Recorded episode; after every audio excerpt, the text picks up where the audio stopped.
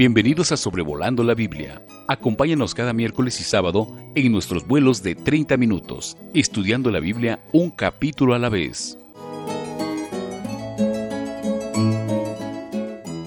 Hola a todos, me complace que estén aquí otra vez con nosotros en el podcast de Sobrevolando la Biblia, en el cual consideramos cada capítulo de la Biblia eh, en un tiempo de 30 minutos.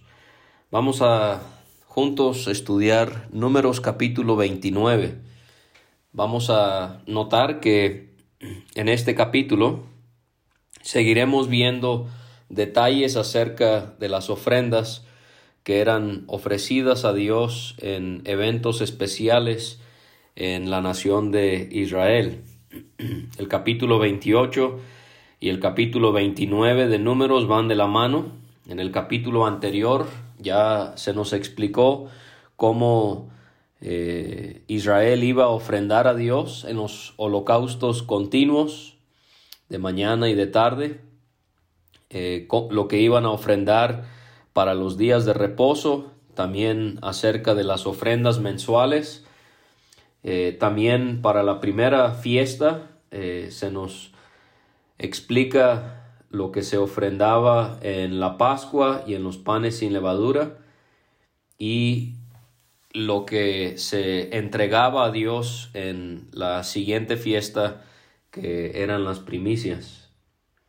Y vamos a notar cómo es que en Pentecostés quise decir, eh, de hecho, eh, la fiesta de las primicias se excluye de cada capítulo, de cada uno de estos dos capítulos, así que esto es algo notorio. Pero en este capítulo 29 vamos a ver las ofrendas que se ofrecían en, las, en la fiesta de las trompetas, en los versículos 1 a 6. Vamos a ver también las ofrendas para el día de la expiación, en los versículos 7 a 11. Y la mayor parte del capítulo se dedica en explicarnos detalladamente las ofrendas que se ofrecían en la última fiesta del calendario eh, judío, que era la fiesta de los tabernáculos. Esto lo vamos a ver en los versículos 12 a 39, eh, a 38 y en los versículos 39 y 40 vamos a ver algunas conclusiones que nos da la palabra de Dios en cuanto a todo esto. Así que consideremos en los primeros seis versículos las ofrendas en la fiesta de las trompetas. Y podemos ver que cada una de estas fiestas, trompetas, día de la expiación y tabernáculos, se celebraban en el séptimo mes, en lo que para nosotros equivale al mes de septiembre o sea que era en el otoño.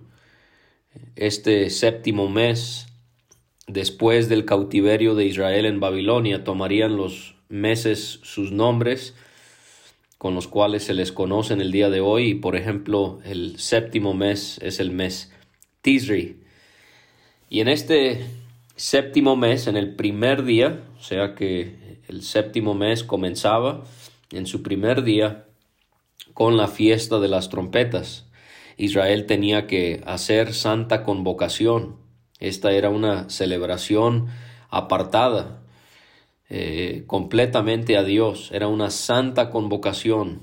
Cada una de estas celebraciones, eh, estos eventos, eran de carácter santo porque eran para un Dios que es santo. No podían hacer ninguna obra de siervo en estas celebraciones y en esta específicamente, en la fiesta de las trompetas, se sonaban las trompetas, como lo dice su nombre mismo.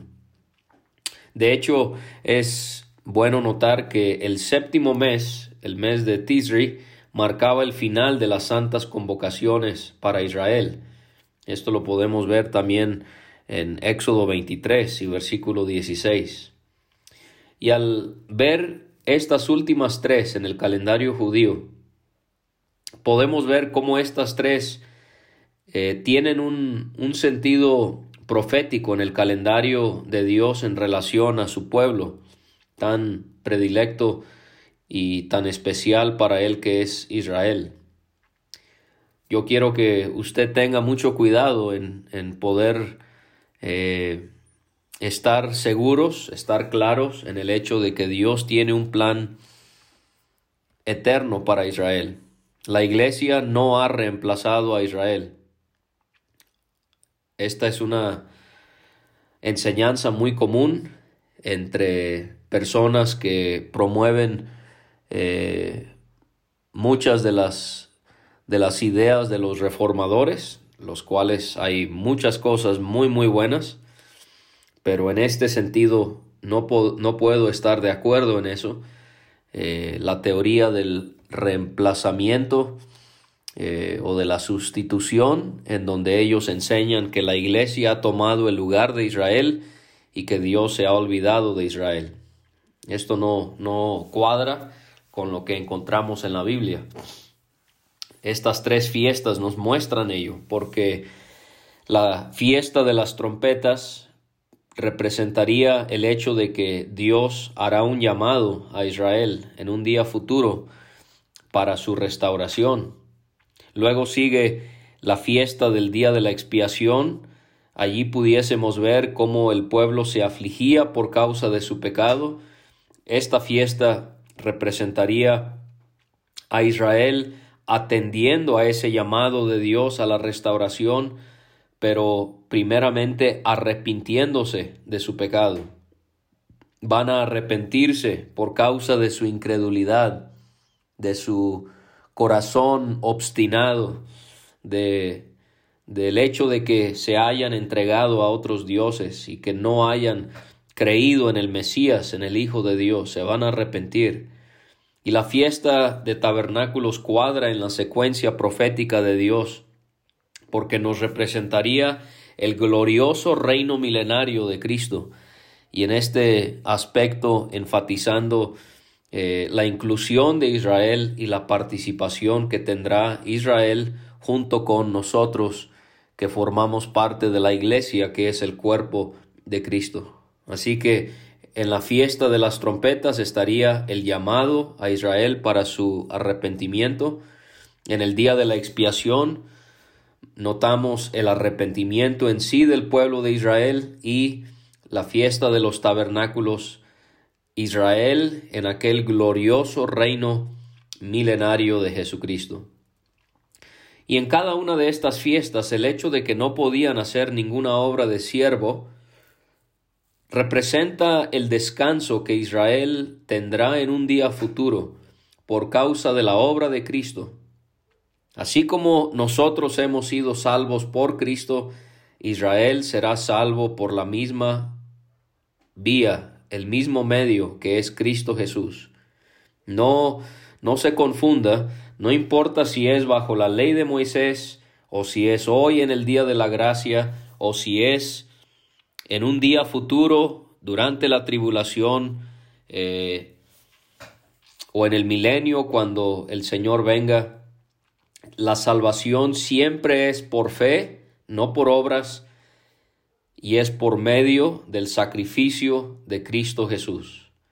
Y podemos pensar en Israel dados a su religiosidad, en pensar que a través de las obras de la ley serían justificados, lo que no es exclusivo de los judíos, sino de muchas personas de distintas eh, creencias, pero por fin ellos en un día venidero van a poder entender que pueden descansar en el Mesías por la obra que Él vino a hacer por su pueblo y por todo el mundo, y que ellos van a poder disfrutar de este descanso que no fue en base a su esfuerzo, sino que fue siempre por medio de los méritos de el Hijo de Dios. En Números capítulo 10 se indica que eran dos trompetas de plata que se hacían tocar en esta fiesta. Y ellos en este evento tenían que ofrecerle a Dios holocausto en olor grato. Y vamos a notar cómo es que en cada una de estas celebraciones eh, encontramos eh, el hecho de que había la ofrenda del holocausto. Esta ofrenda de Levítico 1 donde se detalla eh, qué animal era o cuáles animales eran, cómo es que se ofrecía. Eh, todo esto lo podemos encontrar en el primer capítulo de Levítico, así que no vamos a entrar en detalle. Usted podrá regresar a escuchar ese episodio donde ya se trató eh, esta ofrenda.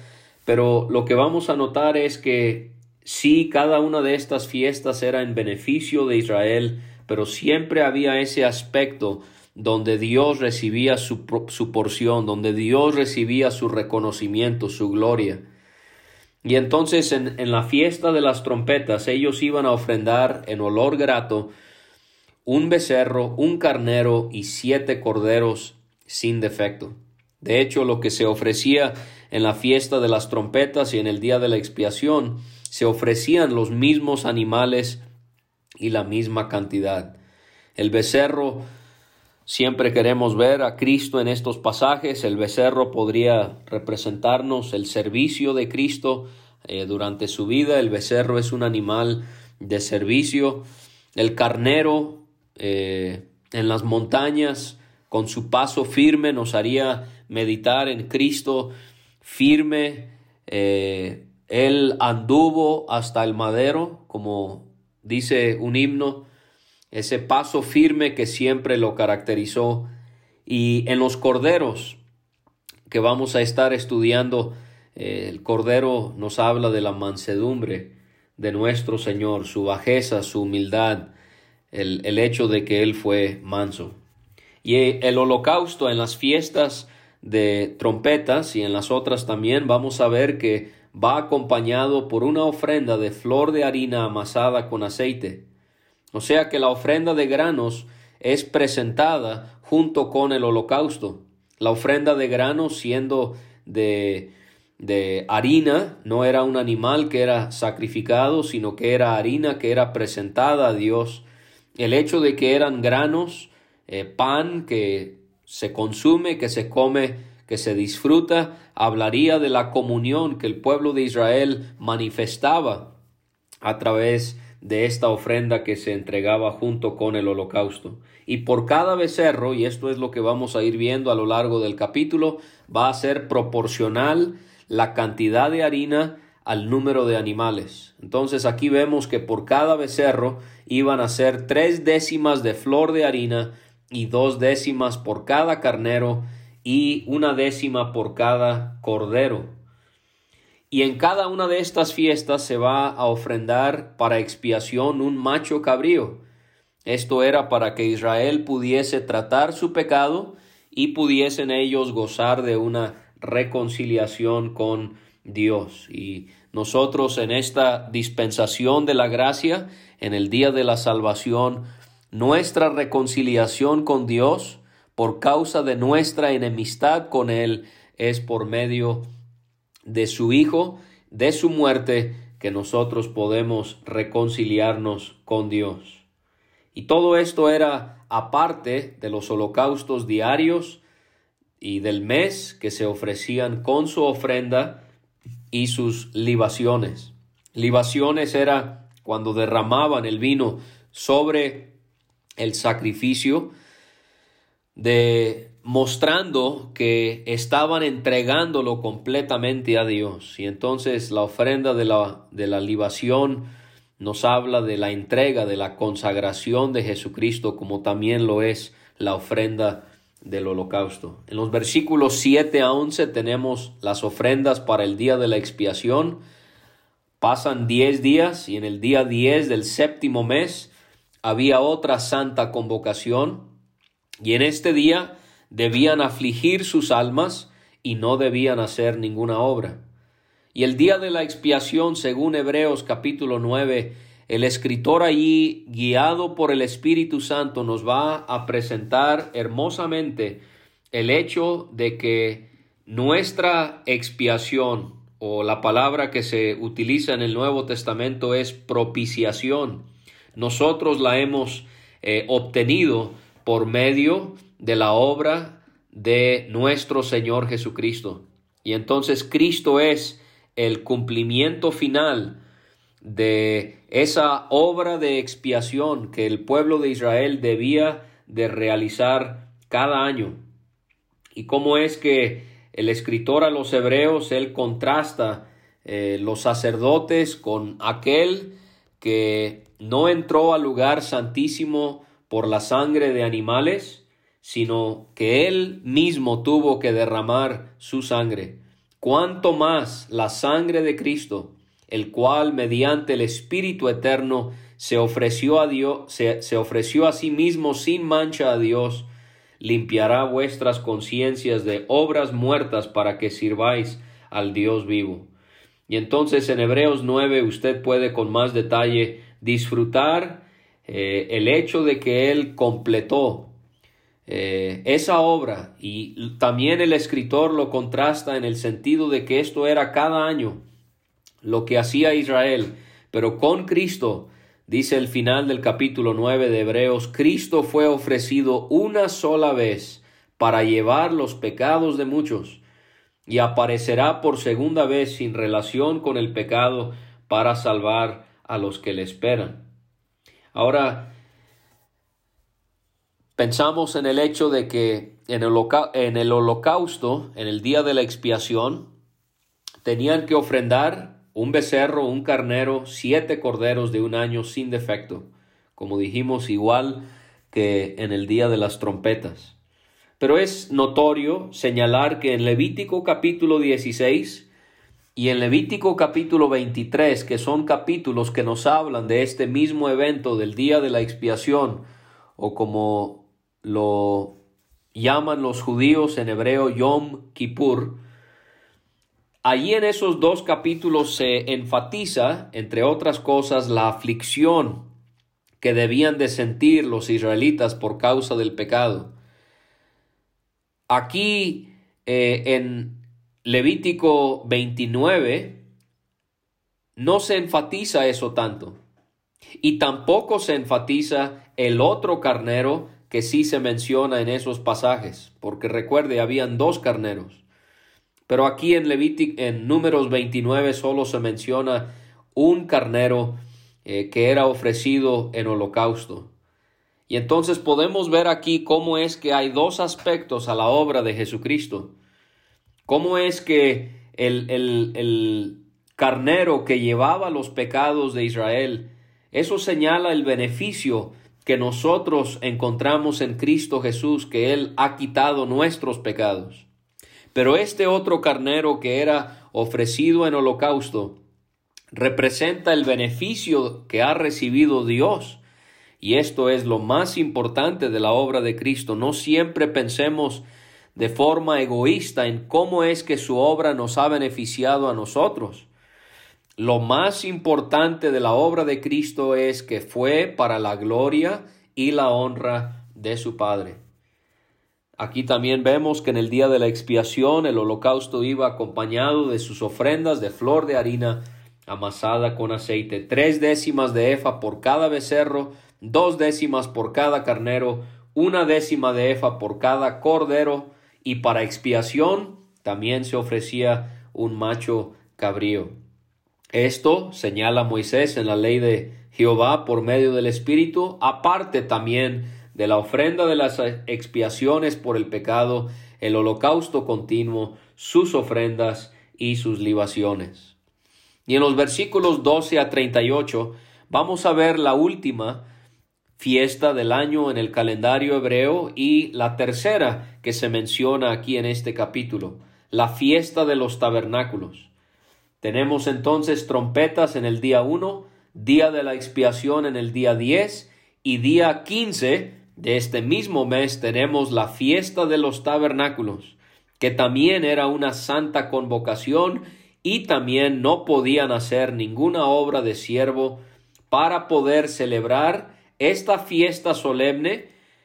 Aquí es donde hay una diferencia de esta fiesta con las otras, porque esta fiesta, eh, a las otras en este capítulo me refiero, que esta fiesta de tabernáculos era por siete días, era como eh, la Pascua, que si juntamos como lo hace la escritura, Pascua y panes sin levadura, era durante una semana. Por siete días, según Levítico 23 y en Nehemías también podemos ver esto en su octavo capítulo, Israel moraba en enramadas, y esto era para recordar cómo ellos habían morado en tiendas en el desierto. Dios no quería que olvidaran su pasado. Y en esta fiesta de tabernáculos también la vemos como en el caso de primicias y eh, Pentecostés relacionada con la cosecha. Esta fiesta se celebraba después de la cosecha y vemos entonces que Dios quería es, que, que su pueblo pudiese en los días de prosperidad no olvidarse de sus días de adversidad cuando ellos iban por el desierto. Así que Dios quiere que nosotros seamos agradecidos por el presente, pero que también seamos agradecidos por el presente en su contexto con lo que quizás hemos sufrido en el pasado. El pasado lo dejamos en el pasado para no afectarnos, pero el pasado debemos de traerlo continuamente al presente para que esto genere más devoción y más agradecimiento a Dios por todas las maneras en las que Él nos ha auxiliado. También es interesante notar que según Primero de Reyes 8 y en Segundo de Crónicas 5, 5, 6 y 7, Podemos ver que Salomón dedicó el templo en este séptimo mes durante esta fiesta de tabernáculos y como en esos pasajes ya citados, él ofreció un gran número de sacrificios. Ahora la mayor parte del capítulo se va a enfocar en cómo Israel iba a ofrendar cada uno de estos días, el holocausto. Ellos iban a ofrendar en el primer día trece becerros, dos carneros y catorce corderos de un año sin defecto. A lo largo de esta semana de tabernáculo se iba a ofrecer la mayor cantidad de becerros y carneros, que eran los animales de más valor, se iban, a se iban a ofrendar la mayor cantidad de estos dos animales en todo el año. Y esta era una forma de expresar el gozo por todas las misericordias de Dios, en cuanto a lo espiritual y lo temporal. Así que si usted quiere mostrarle a Dios lo agradecido que usted está con Él por todos sus favores, por todos sus beneficios espirituales y temporales, sacrifíquese por Él. Ya no ofrecemos sacrificios como lo hacían estas personas, nosotros mismos, Romanos 12, nos sacrificamos presentamos nuestro cuerpo a Dios entregándonos completamente a Él. Quiero que note cómo eh, en el primer día se, se ofrendaban el mayor número de becerros. Y conforme van pasando los días, el número va disminuyendo. Por ejemplo, en el primer día, 13 becerros, pero en el día 7 encontramos que son siete becerros que eran ofrecidos. Y cuando llegue el día octavo, ya solamente era un becerro. Entonces en el día uno, trece becerros, dos carneros, catorce corderos. En el día siete, siete becerros, dos carneros eh, y catorce corderos. En el día ocho vamos a ver que solamente era un becerro, un carnero y siete corderos. Y cada uno de estos holocaustos en, el, en la semana de tabernáculos también iba acompañado de ofrendas de flor de harina amasada con aceite. Y usted puede ir viendo con detenimiento cómo es que también aquí la, la ofrenda de granos, de harina, eh, que era ofrecida a Dios, este pan, en esta harina, era proporcional al número de los animales que eran ofrecidos. Así que en el segundo día ya no son trece, son doce becerros. Siguen siendo dos carneros y catorce corderos. En el día tercero baja a once becerros.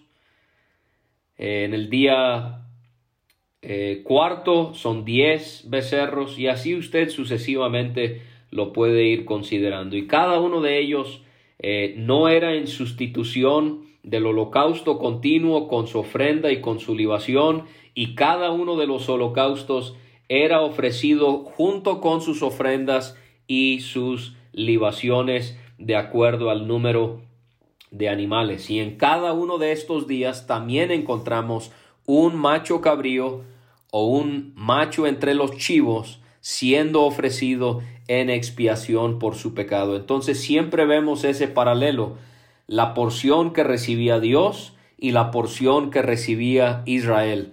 Dios favorecido por la obra del Gólgota de Jesucristo, el hombre, la humanidad, por su fe en él, beneficiado también por la obra del Gólgota de nuestro precioso Señor y Salvador.